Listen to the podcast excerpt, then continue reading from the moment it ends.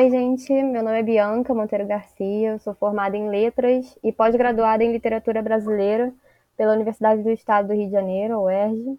Trabalho com revisão freelance, dou aula particular também de redação, português e inglês. Sou fundadora da Taioba, um projeto de prestação de serviços editoriais que lancei há pouco tempo, e diretora editorial da Macabé Edições.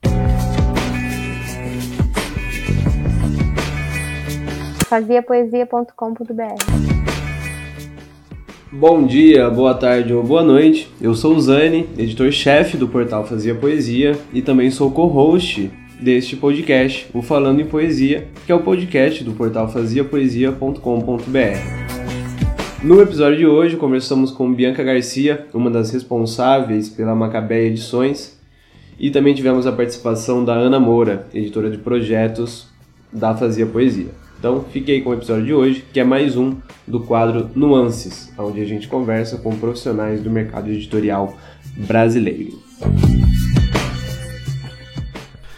Se você é novo por aqui e ainda não sabe disso, esse podcast tem o apoio do Jornal Relevo. Isso mesmo, o Jornal Relevo, que é um impresso mensal de cultura, sobretudo de literatura, sediado no Paraná, com distribuição nacional dirigida. E por apenas R$ 70 por ano, você pode assinar esse jornal e recebê-lo mensalmente na sua residência. Maravilha, né? Então acessa lá jornalrelevo.com e garanta a sua assinatura.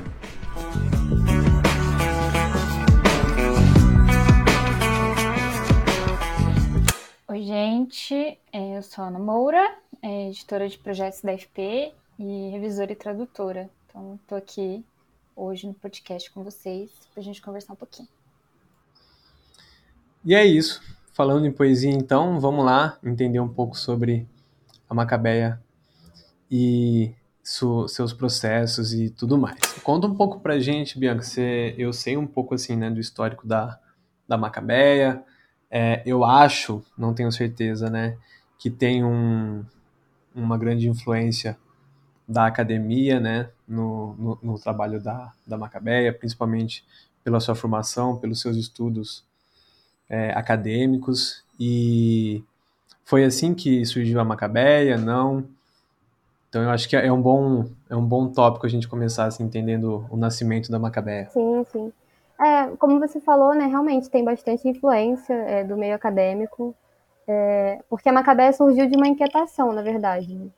No decorrer da graduação de letras, eu percebi uma constante ausência né, de obras de escritoras nas ementas das disciplinas de literatura. Isso começou a me incomodar bastante. E aí a gente sabe que o currículo nas instituições acadêmicas costuma ser bastante enrijecido, né? ainda mais no meu período de formação, que foi ali entre 2013 e 2018. Então a discussão sobre o cânone e a revisão do cânone ainda não estava, não tinha chegado com força, né? A gente estava é, redescobrindo a Carolina Maria Jesus, por exemplo. Então estava vindo, mas não com tanta força como está agora, né?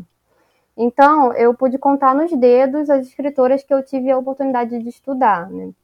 É, Clarice Lispector, Cecília Meirelles, nas disciplinas de literatura brasileira, e Florbela Espanca em literatura portuguesa, muito porque tinha um professor bastante entusiasta e estudioso da é, escrita é, feita por mulheres, né? Então, por isso que eu também estudei Florbela Espanca, digamos assim, foi uma, meio que uma exceção ali naquele período. É, em 2016, eu comecei como assistente editorial em uma editora independente aqui do Rio de Janeiro, avaliando os originais e acompanhando as etapas de processo de publicação. É, nesse momento, eu percebi, assim, em pouco tempo, na verdade, que as autoras manifestavam certa insegurança sobre suas obras, sobre o ofício da escrita. Né? Havia uma dificuldade ali em se reconhecer escritora, é, se dizer poeta, né? E eu percebi essa insegurança era uma espécie de característica das autoras mulheres. Né?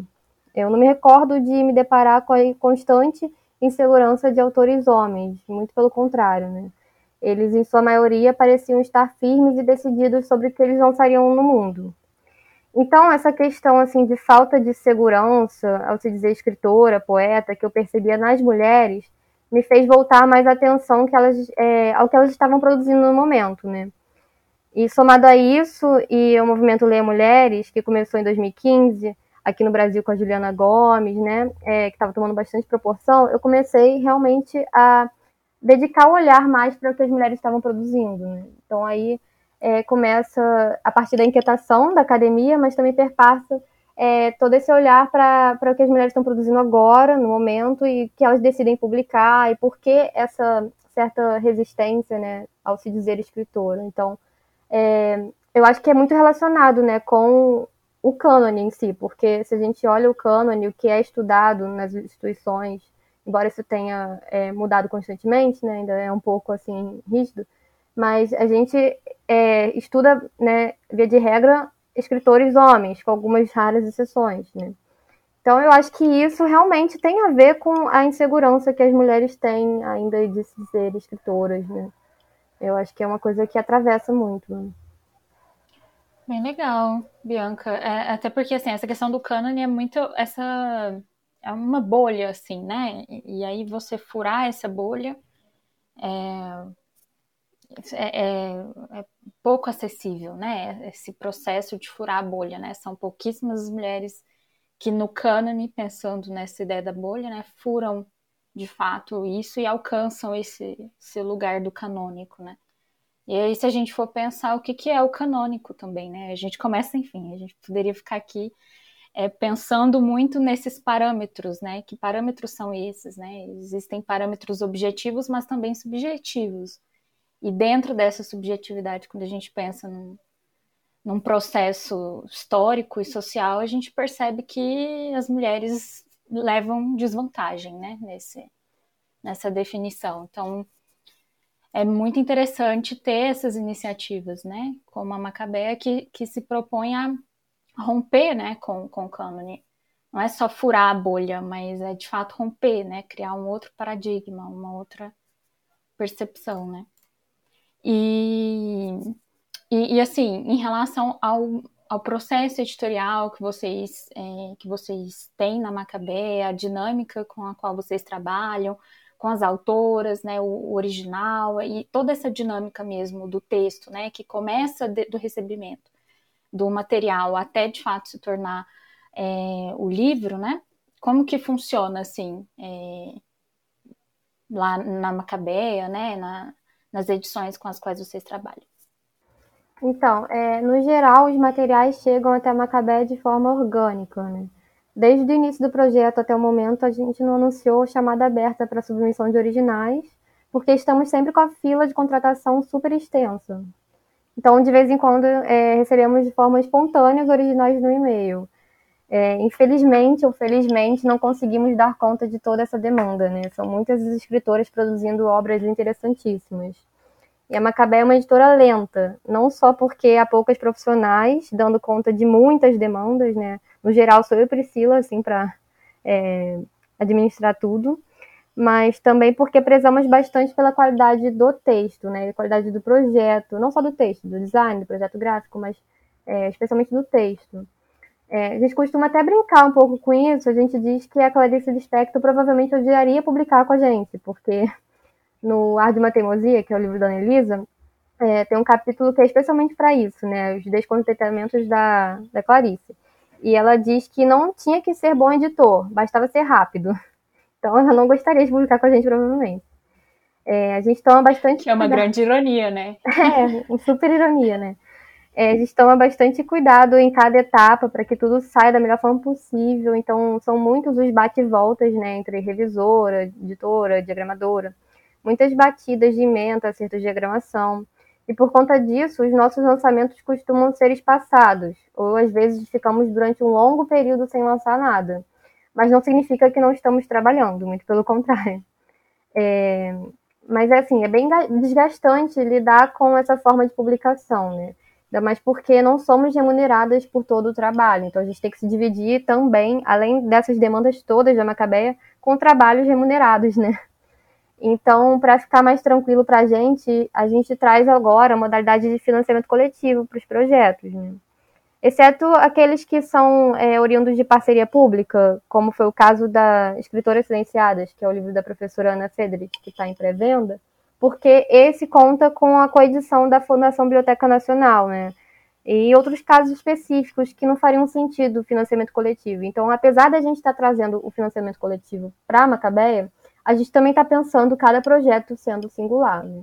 Então, a gente não vai forçar um financiamento coletivo uma autora que não tem o perfil de estar ativa nas redes sociais, por exemplo, porque é isso que a gente precisa também. Né? É, mas, no geral, a gente pretende trabalhar dessa forma agora, porque assim a gente consegue contratar profissionais externos para realizar algumas das etapas de edição, né? E aí é uma ótima forma de otimizar todo o trabalho que a gente tem, a gente fica menos sobrecarregada dessa forma também. E falando assim, contratação, é, já fizemos algumas contratações para alguns dos projetos, como é o caso da Caroline Silva, design diagramadora que está sempre com a gente desde o início, desde quando a gente era selo. É, Gabriela Mendes, que foi responsável pela capa de Mantra. É, Caroline Cambly, que foi responsável pela capa de Sobreproteção da Espada de Ansan. E recentemente a gente contou com a Milena Martins Moura, que também é escritora, também contribui para Fazer a Poesia, né? É, na parte de revisão, ela foi revisora do Escritoras Licenciadas é, Samara Coutinho e Gabriela Ambrosio na parte de projeto gráfico, de escritoras silenciadas também. Então, a nossa vontade é que essas contratações sejam uma constante, né? Acreditamos nessa possibilidade mediante o financiamento coletivo. A gente quer que essas profissionais é, façam parte da equipe né, interna é, fixa, em algum momento, espero que sim. Então, é, relembrando assim, a questão da experiência do financiamento coletivo que a gente já teve, o primeiro foi com a Priscila Branco, que é a editora da Macabeia, que foi Açúcar, né? A gente ficou muito impressionada com a arrecadação, é, deu super certo, bateu várias metas, e por isso a gente está bastante animada com os próximos, né?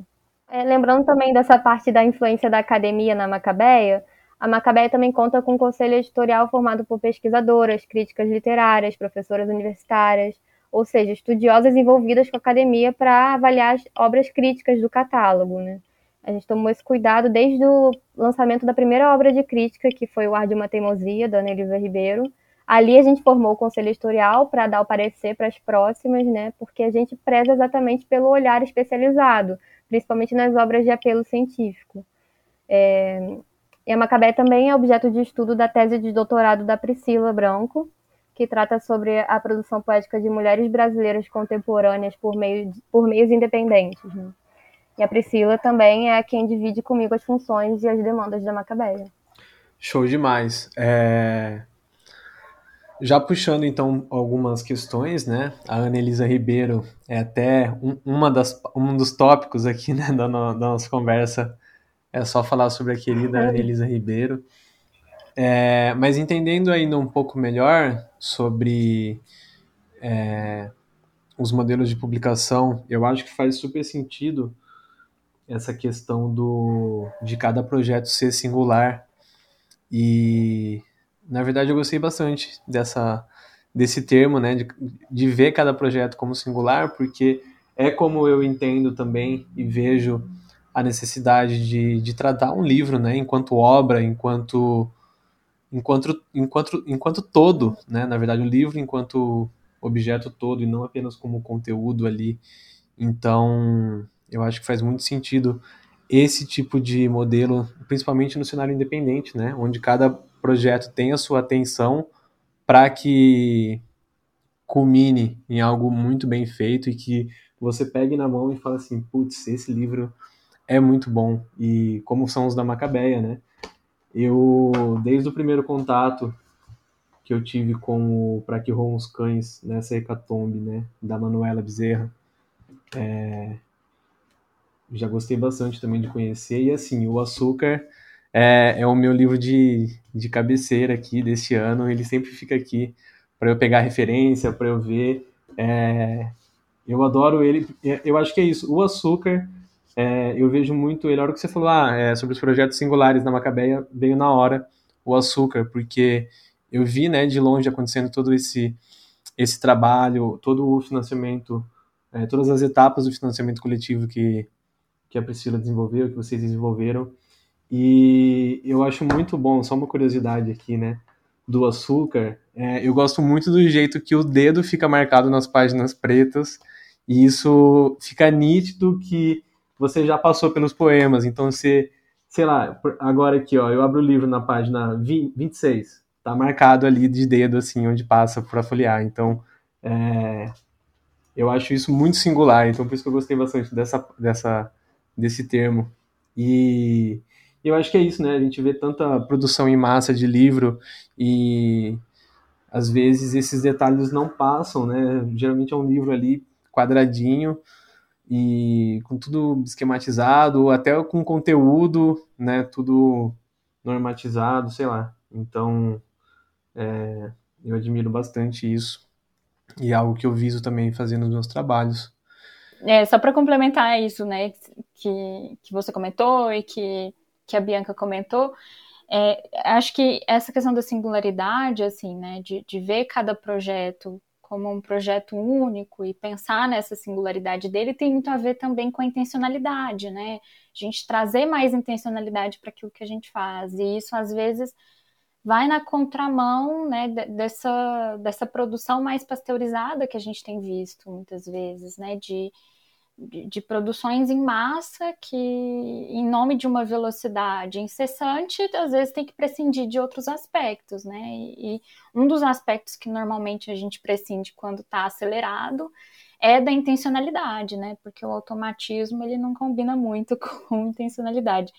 Então, assim, é, é muito legal é, ter essa ter essa visão mesmo, assim, né? Do, do projeto editorial é, de cada livro pensado singularmente, né? Pensado, porque isso traz uma potência muito grande e, e a qualidade, a meu ver, vem acompanhada disso, né? Porque se você tem tempo para maturar, se você tem tempo para trazer intencionalidade para o processo, pensar esse projeto editorial como específico, né? Que, que vai pedir é, questões particulares, né? Daquele, daquele projeto em si normalmente você consegue trazer mais, mais qualidade mesmo, né? E aí, quando você fala, Bianca, que os processos na Macabé são mais lentos, né? Eu acho que, que nem é questão de lentidão, né? Talvez a lentidão pensando nesse ritmo né, acelerado em que a gente vive, né? De produção em massa e que tem que estar o tempo todo publicando, né? De, de três em três meses,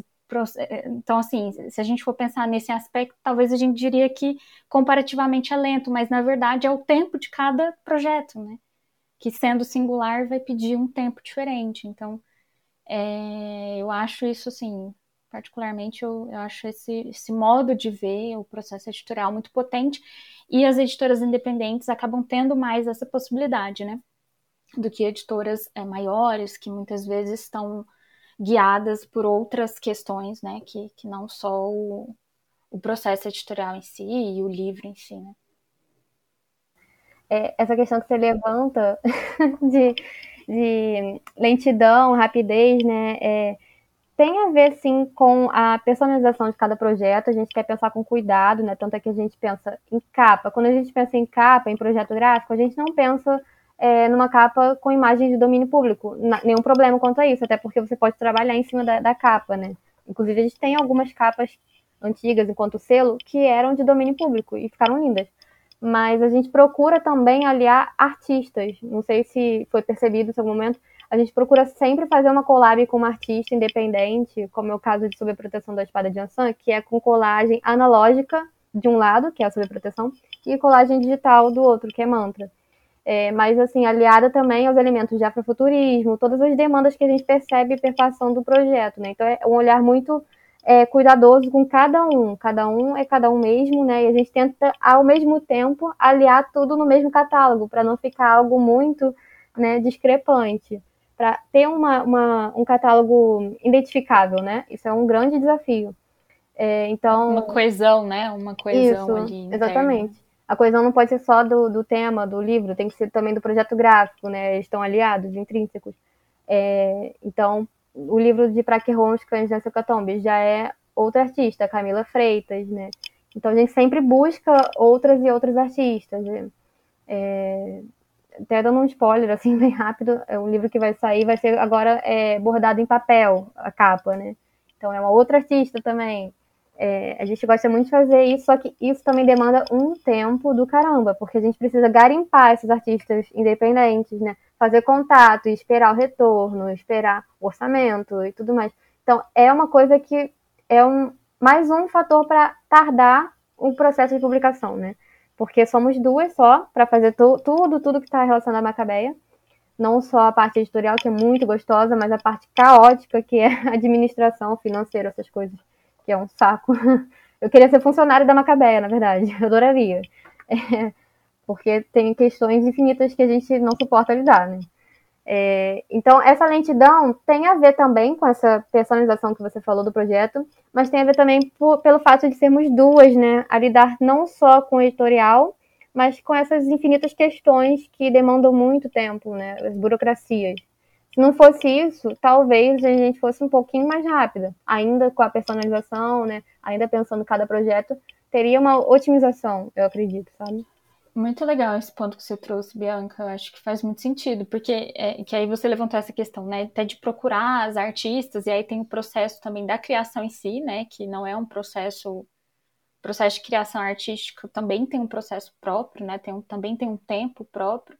Mas essa questão mais prática, né? Também é uma coisa que sem dúvida influencia, né? E, e aí é, é essa é, esse acúmulo, né? Esse acúmulo de funções também é, é um grande entrave. E aí esse, esse, também é um dos dilemas do independente, né? Que muitas vezes tem que ficar ali com mil tentáculos, né? O editor do independente normalmente ele tem 300 braços, assim, né? Uma coisa meio teratológica para dar conta de tudo, conseguir trabalhos para conseguir se sustentar e também é, fazer o projeto ficar viável ali no independente, e aí fica nessa nessa busca, assim, né, por esse equilíbrio, e, e, isso, sem dúvida, realmente foi um ponto muito importante que você trouxe, porque impacta demais mesmo no tempo. Então, assim, é muito interessante. É, eu acho isso bem interessante também.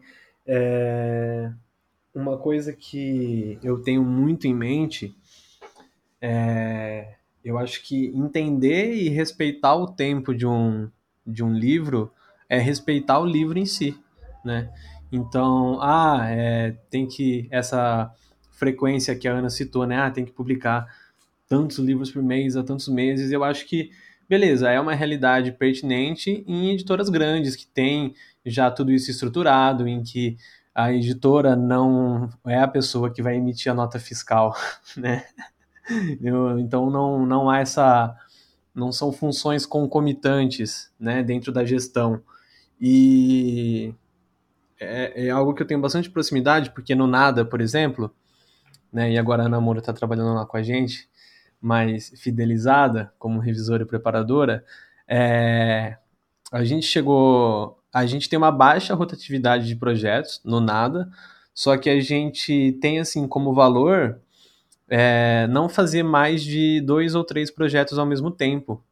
Então, porque a gente entende esse respeito do livro enquanto obra singular. E agora, Bianca, eu vou usar muito essa palavra, essa definição, mas é esse respeito mesmo, enquanto exclusividade de cada projeto. Cada projeto tem uma demanda diferente, tem uma produção dif diferente e tem um tempo diferente. É, eu falei de dois a três porque é, no começo do ano a gente definiu, ó, a gente não vai fazer mais de dois projetos ao mesmo tempo. E aí a gente pegou um projeto enorme que vai durar até abril do ano que vem. Então aí a gente pensou, ó, talvez dê para fazer enquanto esse está acontecendo, né? Caminhando até abril de 2023, a gente consegue fazer outros e tocando outros dois em paralelo. Mas enfim, só para trazer essa, essa consideração, né, e concluir com esse respeito ao tempo de, de cada projeto para para que conclua né, algo de qualidade e de acordo com, com o, a intenção da editora. Né? Ah, beleza, você é uma editora que publica 30 livros por mês, ótimo, né? mas aí já é outra realidade, não muito provavelmente não tem esse acúmulo de função, são muito, muitas pessoas envolvidas, muito processo envolvido e muito retorno envolvido também, né? porque se você, você publicar dois livros a cada três meses é um retorno financeiro, e você publicar 30 em três meses é completamente outra realidade de retorno financeiro. Né? Então eu acho que isso guia os modelos de gestão de uma editora, principalmente falando né, dentro desse sentido mais organizacional, que é uma coisa que me interessa bastante. Chegou e... a administração aí, ó, a graduação. É, chegou, chegou, Chegou o formando em administração na. é... mas só para a gente concluir essa, essa, essa pauta, Bianca, é, além de. Você falou, a gente recebe originais, a gente também faz agora, a gente tem a opção de financiamento coletivo, né, se pertinente, mas vocês. É, e aí você, como vocês cuidam de todas as etapas, né, vocês fazem a venda também dos, dos livros. Mas é, vocês trabalham com autopublicação também, na qual vocês é, atuam mais como uma prestação de serviço editorial e menos como todos os, todos os processos, sabe? Desde receber original até vender. Como que funciona isso? Então, é, o que eu entendo de autopublicação é, como você falou, né, contratação de todos os serviços editoriais. É, estamos sempre abertos a essa possibilidade dentro dos originais aprovados. É, por isso, sempre especificamos em, em contrato os valores dos nossos serviços. Né?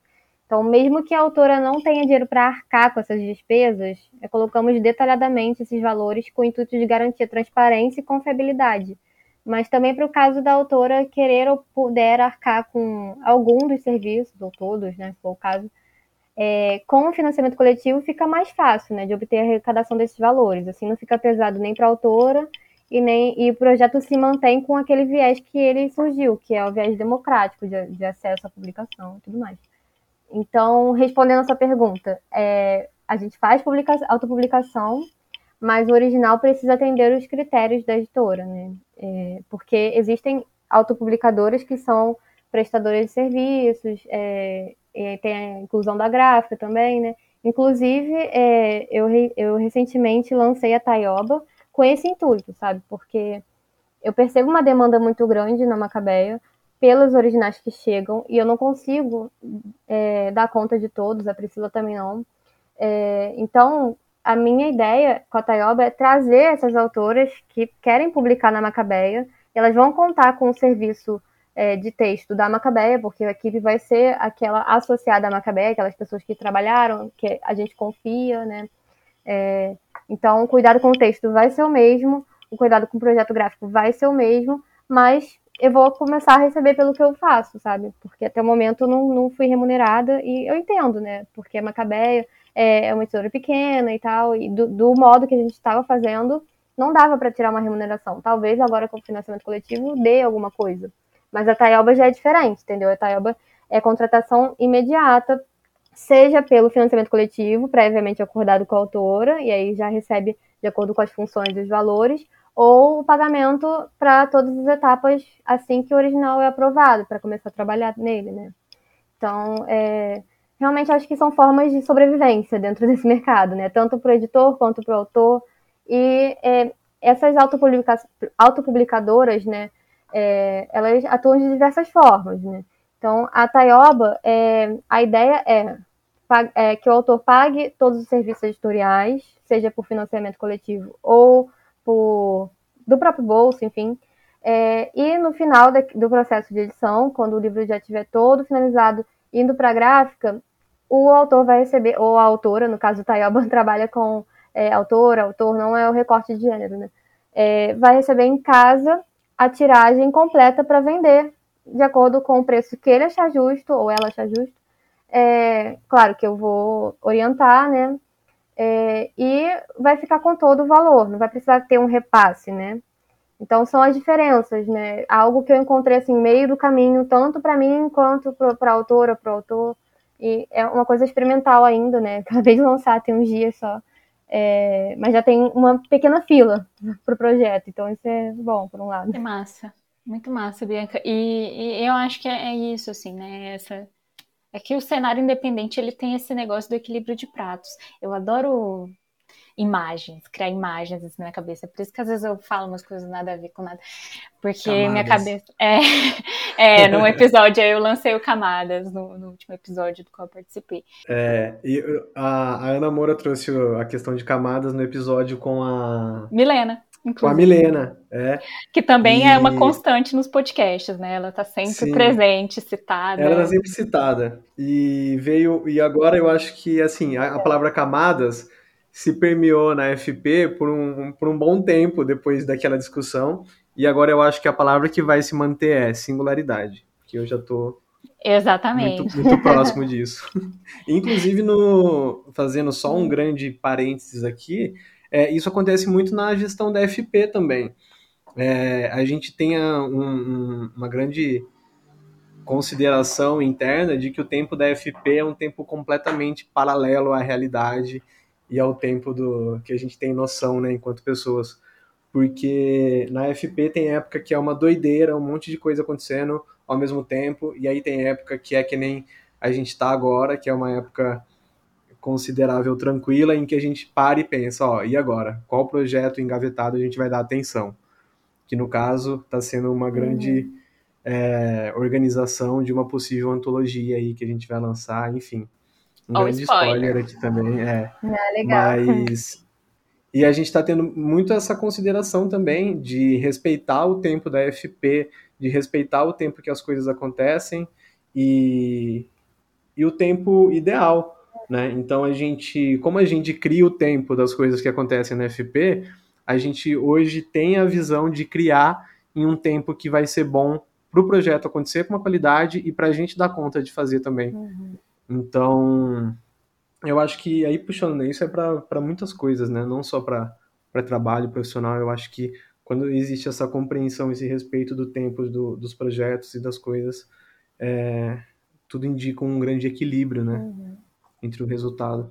E eu acho que, que essas questões todas, né, que a gente tem falado, elas têm muito a ver com essa, essa busca por uma sustentabilidade, né, uma viabilidade que passa por vários sentidos, assim, né? Então, é, acho que é a, a menção, né, que você fez, Bianca, ao Taioba, né, ao novo projeto, uhum. que é esse braço que está, de alguma forma, está relacionado, né, à Macabeia, mas uhum. é, é, outra coisa, é outra proposta, uhum. acho que também tem a ver com essa busca, né, por essa sustentabilidade, assim, né, e que eu acho que talvez seja um dos grandes dilemas do independente, né, Sim. Na FP a gente Forma vem... de sobrevivência. Exatamente, a gente fica nesse equilíbrio de pratos, assim, né? Querendo, é, de alguma forma, tentando conciliar ali várias questões para conseguir fazer a roda girar, né? Fazer as coisas acontecerem.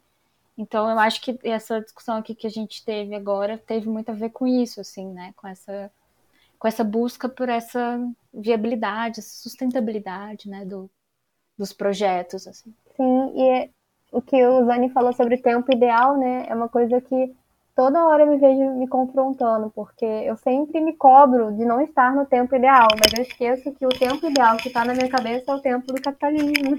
E eu tenho uma editora independente, então é uma coisa que choca muito o tempo inteiro, né? Porque se você tem uma editora independente, você está indo nadando contra a maré. Então, o tempo ideal é o que exatamente, né? Então fica sempre essa confusão, assim, de se cobrar e recuar. É bastante isso, né? Os dilemas, né? É isso.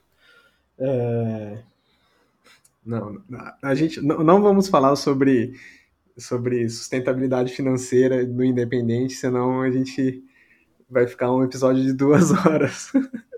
E chorando, né? É, que é, aí exato. entra a pauta capitalismo e a gente começa a puxar para né? várias críticas aqui. Né? É isso. Sim. E continuando então, é... a Ana Elisa Ribeiro, a gente na FP somos grandes fãs dela. Então, é... eu inclusive gostaria muito um dia de ter a oportunidade de, de ter uma aula com ela porque é, é aula, assim, eu digo na sentado numa sala de aula, né? Porque toda vez que a gente conversa com ela, na verdade é uma grande aula. então, e, e, grande aula de tudo, né? De, de pessoa, de profissional, enfim, é uma, é uma pessoa de muita referência para mim.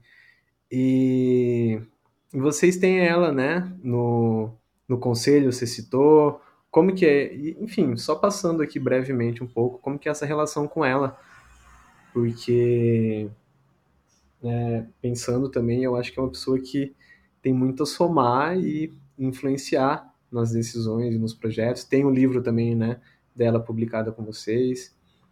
Enfim, só para a gente tentar entender um pouco dessa relação com ela.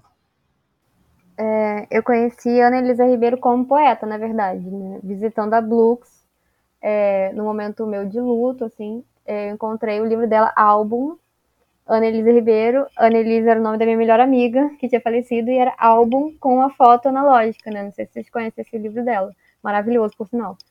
E eu tive que comprar. Assim que eu comprei, devorei o livro. É um dos meus favoritos, assim, sempre revisito junto com quase todas as noites da Simone Brandt e o Ano Novo da Leila Danzig. São os três, assim, a tríade para mim, né? É, então, o carinho com a Elisa já se estabeleceu aí. É, depois, é, fui convidada para participar de uma mesa virtual com a professora Eurídice Figueiredo. É, quem me convidou foi a, o Núcleo Edição do, do Cefet de Minas, né? É, então, outro, outra relação com a Anelisa, né? Elisa editora, Anelisa do, da Cefet e tudo mais. redescobrindo a Anelisa, né? É, e logo depois, não demorou muito tempo, chegou o original da Anelisa no nosso e-mail e surtamos. que era a oportunidade de publicar uma autora que eu admiro demais, né? É, então, foi muito positiva a troca, né? É ainda muito positiva. É, a Anelisa está no conselho editorial, é, então ela está sempre presente de alguma forma na Macabeia, né? É, minha, grande vontade, assim, é publicar um livro de poesia, quem sabe um dia, da Anelisa, né? Seria um, Nossa, um outro, sonho, né? é um outro, um outro, um outro feito enorme, né? Mas o Ar de uma Teimosia no catálogo já é um feito grandíssimo, grandiosíssimo. Né? É, então é isso. A Anelisa também é uma figura de referência pra gente, né? Pra Priscila também. A Priscila tem uma relação também bem estreita com a Anelisa. Inclusive, a Anelisa fez o prefácio de Açúcar, né? Que perfeito, lindíssimo. Uhum. É, então ela tá sempre assim, nos projetos de alguma forma, né?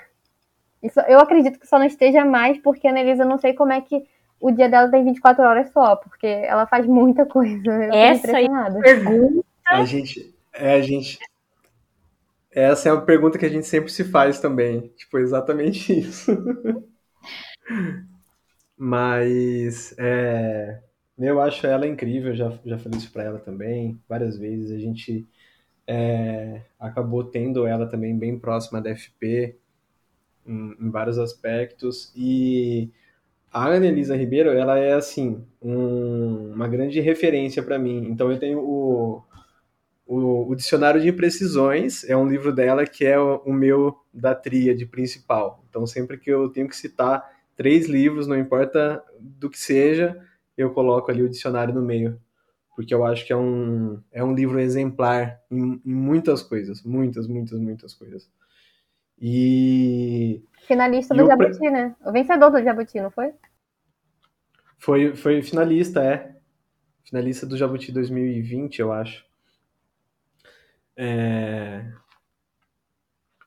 Inclusive, só a título de curiosidade também, esses dias eu estava estudando sobre prefácio, né, sobre escrever prefácios e, e tudo mais. Aí na hora eu fui lá no livro da Priscila e fiquei estudando o prefácio da Anelisa Ribeiro e usando assim como exemplo e referência. então assim, várias coisas que a Anelisa faz. A coleção Leve um Livro, que hoje está totalmente hospedada na FP, é, a gente usa como muita referência também, está sendo referência para alguns projetos da FP. Então, é isso, é, uma grande, é um grande ícone referencial. É, é a onipresença também, né, da Anelisa, assim, é fantástico ver como que ela tem essa essa desenvoltura para estar em vários projetos, né, e participar em várias frentes, né, na escrita, é, no conselho editorial da Macabeia, né, no, enfim, como editora, então é, é sensacional esse, esse trânsito dela também, né, e essa relação dela. Sim, ela, ela faz tudo muito bem, com muita dedicação, né? exatamente, exatamente, assim, né? E, e é... outra coisa, outra coisa que eu uso de referência dela é o látis dela. Então, outro dia eu tava dando uma ajeitada lá no meu. e eu corri ver o dela e é tipo assim, né? É, é, o látis é impecável, então. Ah, só uma curiosidade. é isso, né? Então, é maravilhosa. Resumo, né? Maravilhosa, apenas. É isso. Maravilhosa rainha do tempo e da gestão do tempo. Rainha da gestão do tempo. É. Mas eu acho que vai acabar que a gente vai acabar tendo ela de novo aqui, viu? No Nuances. Porque a gente chamou ela para A gente chamou ela para falar sobre os processos editoriais do, do Dicionário de Imprecisões e talvez seja a hora dela voltar aí para falar um pouco sobre edição também. Pensei agora aqui, então. Vai ser ótimo. Vai, vai rolar. Hum. é, para a gente já atender a encerrar, Bianca, é, acho que cabe a gente entender, saber um pouco do, dos planos aí para Macabeia. Né? Você já contou um pouco dessa nova estratégia aí focando né, em, em, nova, em uma prestação de serviço, né, um novo jeito de trabalhar e de fazer as coisas. Mas o que esperar assim enquanto é, obras possíveis de encontrar, não sei, ou até atividades, eventos, não sei se a Macabeia tem intenção disso. Sim, é, a gente está com dois livros no prelo. Não estou contando com o meu, porque ele ainda vai passar por revisão, mas, assim, já indo para a diagramação, tem Romaria, de Maria de Lourdes Hortas. É uma coletânea que reúne poemas da autora publicados é, em livros é, de 1965 a 2009, mas também conta com uma parte inédita, né? A Maria de Lourdes, além de poeta, organizou a antologia Palavra de Mulher, a qual subtitulou de Poesia Feminina Brasileira Contemporânea, lá nos anos 70, né? E nessa antologia ela reúne 45 poetas de diversas regiões do Brasil, algumas reconhecidas, como é o caso da Euda Hilst, outras caíram no ostracismo total. Então, a reedição dessa antologia também é um desafio para a gente, é uma tarefa que a gente quer muito conseguir efetuar. A gente só não conseguiu colocar isso adiante ainda por conta de autorizações, né, de herdeiros e escritoras que ainda não responderam e tudo mais. Mas a gente já tem um terço das autorizações, né?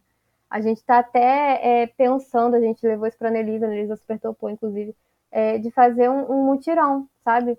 Para tentar conseguir essas autorizações. Porque quanto mais contatos, é, né, estabelecendo uma rede de contatos, a gente consegue chegar a essas escritoras que ainda não é, autorizaram, não, não souberam da, da, existência de uma possível segunda reedição, né, segunda edição, e também para contatar os herdeiros, que é a parte mais complicada, né? É, é uma coisa assim que até eu gostaria de falar. Eu até falei pra Priscila, cara, vamos fazer isso. E se tiver problema, a gente arca depois. Não sei como, né? Não sei que dinheiro, mas é uma coisa assim que me um nervoso, porque a Maria de Lourdes está viva, a gente quer aproveitar, né, para dar esse presente para uhum. ela, né, uma segunda edição dessa antologia maravilhosa, porque quando se pensa em antologia dos anos 70, né, poética, a primeira coisa que a gente pensa é 26 poetas hoje. Mas 26 Poetas hoje, não tirando mérito de jeito nenhum, é, é um, é um livro realmente muito importante, mas 26 Poetas hoje não é um panorama, né, do que era poesia, fazer poesia nos anos 70. Realmente, 26 Poetas hoje está centrado no Sudeste, especificamente no Rio de Janeiro, salvo raras exceções. Agora, Palavra de Mulher não, é um panorama mesmo, sabe? É, são 45 poetas mulheres, o que 26 poetas hoje só, fala, só tem, acho que três, né, se não me engano, no máximo quatro, não lembro agora. Olha que é pesquisa minha de pós-graduação, mas eu agora não lembro de cabeça. Mas, assim, é um documento, é um arquivo muito importante para ser deixado assim, sabe? Ainda se encontra esse livro na estante virtual, mas vai esgotar em algum momento, né? É, ele tem que ser, é, tem que alcançar novos leitores, né? Tem, ele é objeto de pesquisa, tem que ser reeditado de alguma forma. Então, a minha rebeldia é, vamos fazer isso logo, pelo amor de Deus, mas aí vem a voz da razão às vezes, né? Quando não sou eu a voz da razão, é a Priscila, a gente alterna. Aí ela fala, não, vai dar um problema enorme, calma, vamos com calma, entendeu? Então, uhum. aí a gente colocou a coletânea da Maria de Lourdes à frente, né?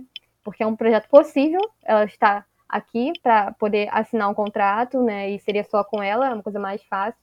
E é um projeto também muito relevante, porque é muita produção. A gente não conseguiu fazer um livro com todos os livros, né? Um, toda a poesia de Maria de Lourdes, até porque não era uma vontade dela.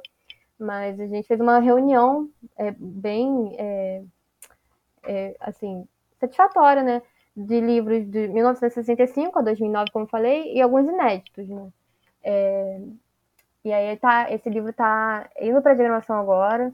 Também conta com uma capa lindíssima de uma artista lindíssima, que eu não vou dar spoiler agora, mas quando sair vocês vão ver, vai ficar lindo, vocês vão receber, é claro.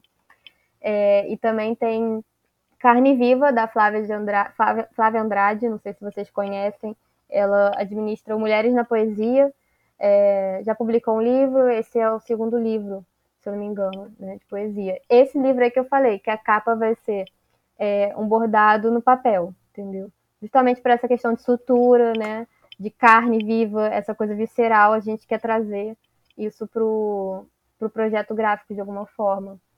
E o meu livro de poesia, o meu livro de estreia, tá? Aí é um projeto que às vezes eu me saboto, mas aí eu tô conseguindo colocar isso para frente, né? É uma coisa que eu pensei muito, é, deu aquele equilíbrio, editora e autora, né? Editora fazendo o livro e sendo autora, então eu tenho que parar em algum momento e botar para frente, e é a Priscila que vai tomar as rédeas para tratar como editora e eu ter um distanciamento da obra, né, de alguma forma. Então... Nossa, entendo, entendo perfeitamente. É. é. Nossa, mas três grandes projetos, né? Ansioso já. Esse Carne Viva, né? Você falou? É esse o título? Isso, Carne Viva. Esse, vocês começaram a divulgação já? Eu acho que eu vi alguma coisa sobre a esse. A Flávia né? Andrade começou a falar, vai ter um burburinho já. A gente ainda não divulgou de fato, porque esse é um problema meu, acho que é só meu, né, internamente agora, falando, Priscila, eu, é um problema meu de não querer fazer um financiamento coletivo sem ter uma capa. Porque eu acho que soa um pouco, uhum. não sei, é, me parece um pouco é, amador, não sei explicar, né? Porque se você lança um projeto de financiamento coletivo sem uma identidade, como que a pessoa vai se aproximar desse projeto, entende? Então, acho que a aproximação uhum. inicial, ela se dá pela imagem, né, pelo, pelo projeto. Então, eu espero a capa para poder lançar, né? A gente demorou um pouquinho para lançar o da Priscila também, tive que segurar um pouco a ansiedade dela para poder ter a capa e já ter, né, lá, é, para poder ter uma, uma imagem. Então, só isso que falta, basicamente, para a gente lançar o financiamento coletivo da Flávia, né? Chegar o, o arquivo da bordadeira que está fazendo, artista, né? É a capa, e aí já lança, entendeu? Mas ela já está preparando, né, o público dela, de alguma forma. Massa. É, isso daí da capa faz, faz bastante sentido também, nunca tinha pensado. É que é uma identificação, né? O visual acaba sendo uma identificação é. primeira, assim, né? Tem um impacto. No, eu não sei se é um capricho meu, vocês podem até me dizer, até, porque é uma coisa que... Não, eu, é, eu acho que é um capricho, assim, que faz muito sentido e vale muito a pena, porque da mesma, coisa, da mesma forma que a primeira coisa que você vê é a capa de um livro, é, quando você não conhece, a, o financiamento coletivo é a mesma coisa, né? A, a capa do projeto e ser a capa do livro, eu acho que é algo que está totalmente conectado. Então, eu acho é. que Faz parte tem... desse jogo, né, de sedução, é. assim, da pessoa para apoiar, né? Tem muito coisa... a ver, sim.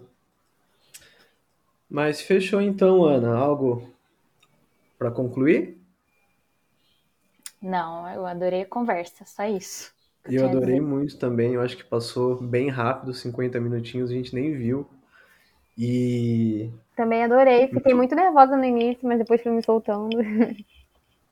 É, ótimo. É, eu acho que foi bem interessante entender mais sobre sobre a Macabé e tudo mais. A gente, eu acho que a gente tem uma, a gente já tem né, uma relação próxima, Macabéia e FP, e a gente gosta bastante de caminhar assim com projetos que respeitam o tempo, né? E importante saber isso agora também, porque é mais um, um ponto de coincidência entre o que a gente faz no FP e, e ter a Macabéia próxima, então agora faz mais sentido ainda.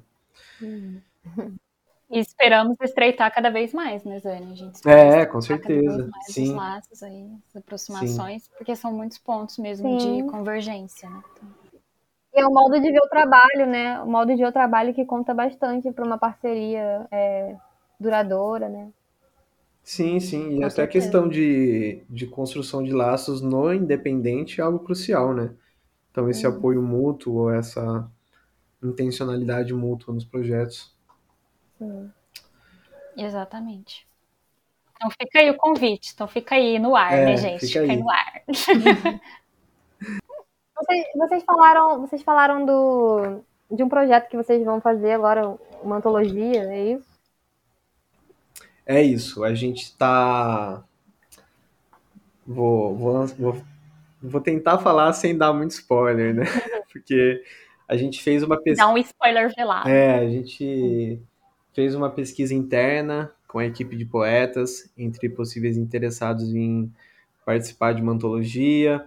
e, uhum. foram muitas respostas e aí tudo indica que tudo indica não, né? A gente já está em etapa de planejamento, em descrição das etapas, é, parte orçamentária também, mas tudo uhum. indica que vai ser uma grande coleção. Então, ai que legal, já estou ansiosa para ver. Então, grandes chances, muitas uhum. chances de não ser apenas um título, mas sim vários livros com um, um montante ali de poetas em cada volume, né? Para a gente fechar uma coleção ou algo assim. E, mas a gente a gente está ainda em etapa de, de bem organizacional, vendo vendo aonde a gente vai ter que economizar para poder cobrir outros custos, vendo formatos também de, de, de publicação, né? Gran, provavelmente a gente vai fazer um financiamento coletivo uhum. para a gente usar a nossa rede, né? Vai ser o primeiro projeto de financiamento coletivo que a gente vai lançar, então eu acho que tem bastante potencial aí para a gente conseguir é, o ponto principal que é lançar o primeiro volume, né? e aí depois os outros são consequências e uhum. Envolvem toda a comunidade e a rede que a gente criou aí nos últimos seis anos de existência da FP. Uhum. Adorei, gente, saber disso. Já tô, já, já sou leitora já, já aviso. Ótimo, aí ó. Aí, Ana, já tem. Já temos uma leitora. Já, tá é. é isso. Uma apoiadora. Uma leitora garantida. Uma apoiadora. Ótimo. Mas fechou então, Bianca. Muito obrigado pelo papo. É... Obrigada a vocês pelo espaço.